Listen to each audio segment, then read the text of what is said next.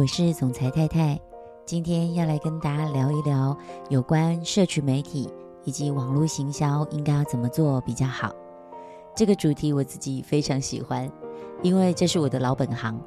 过去从事网络行销的产业很多年，除了自己有一家网络行销公司以外，也辅导过相当多的企业，让他们在网络行销上有很好的成绩。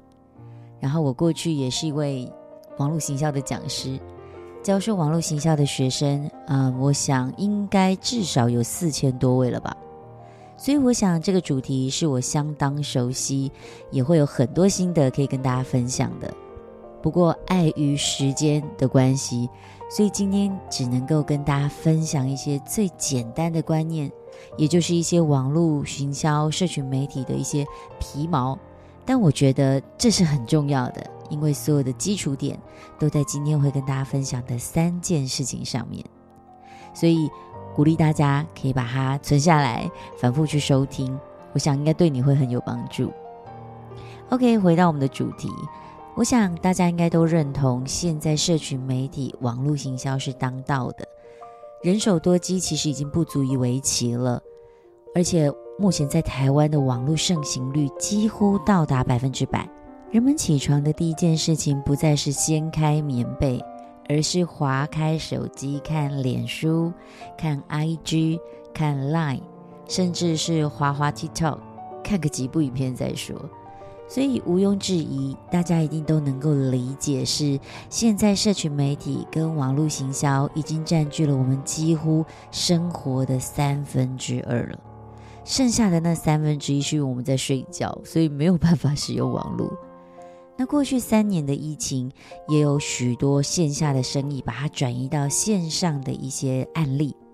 成功的话呢，这些企业就存活下来了；没有转型成功的，很多也就因为这样子退出了市场。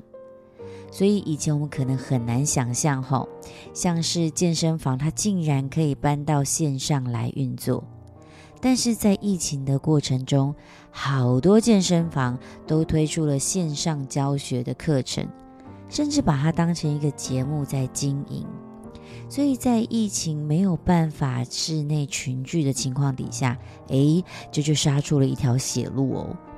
又像是以前大家都出门血拼嘛，虽然电商也不是什么新兴的行业。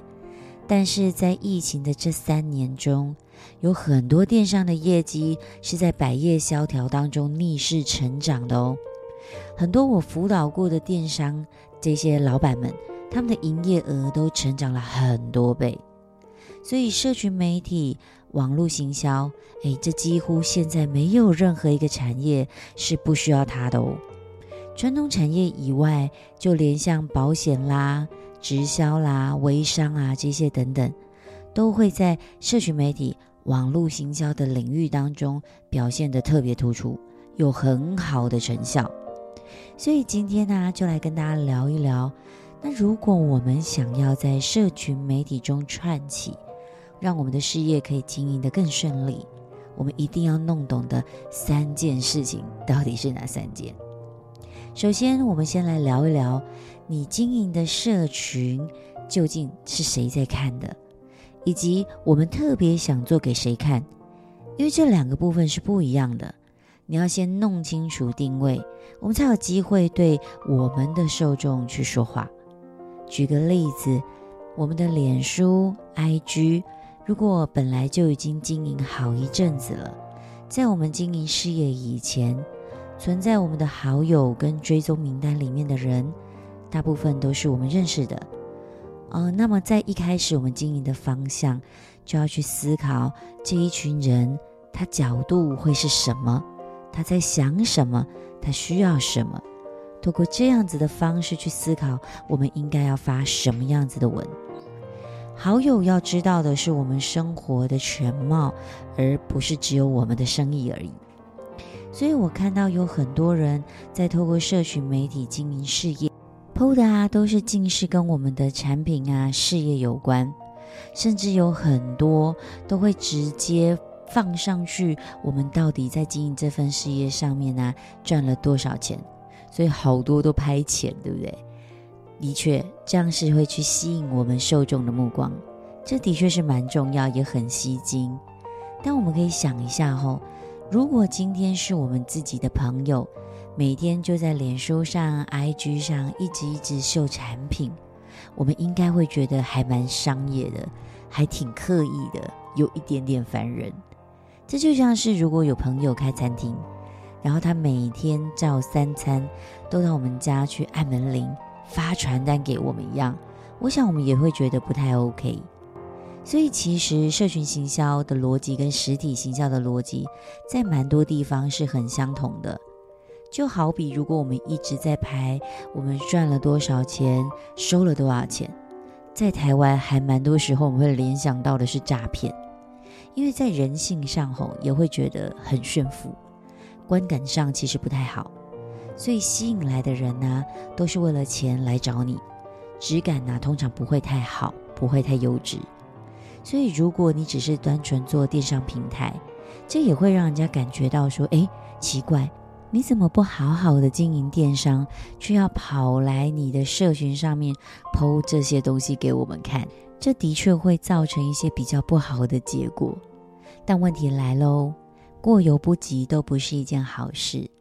我们在创业的时候，没有办法，也不应该，也不能不在社群媒体上面向人们去分享我们的事业。所以，其实只要注意一点，就是温度，这相当的重要。李嘉诚曾经说过：“做生意之前，先做人。”所以，无论你是做什么，直销也好，保险也好，微商也好，电商生意也好，一定是人脉要越来越好，事业越做越长久，对吗？所以，人的温度一定要拉高，因为我们做的是人的生意。那么，最好的方式是在你的社群媒体上展现属于你的价值。这是什么意思？就是说，我们的受众对象他是谁？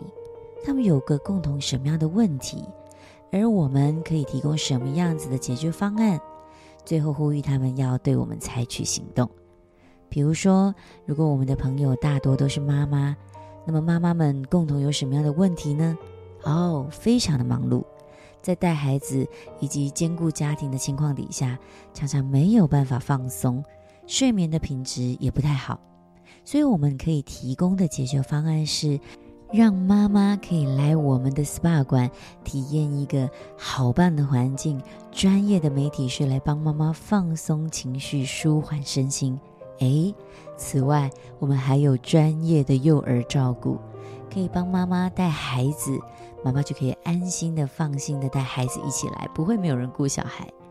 接着就呼吁他们现在要采取行动喽，因为今天晚上就让自己一夜好眠。这时候我们在发文的频率上，在互动的频率上要注意，千万不可以全部都只有事业。你在几篇的分享当中，有其中的一篇事就可以了。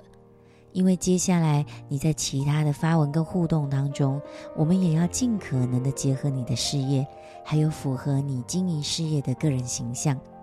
像是如果你是经营直销、经营保险，那这最重要的就是让人们感受到我们的积极、正向还有热情。所以，如果我们在社群上所分享的生活，就要展现这些人格的特质，建立我们良好的品牌形象，因为人们才能对我们建立起信任感，进而有机会成为我们的客户或伙伴。如果这时候我们发表抱怨，负面，哎，千万不要想，我只是偶尔发一篇。我告诉你，那简直是拿石头砸你自己的脚，因为所有的人都会记得。再来，就是在社群媒体中，一定要展现我们的专业度。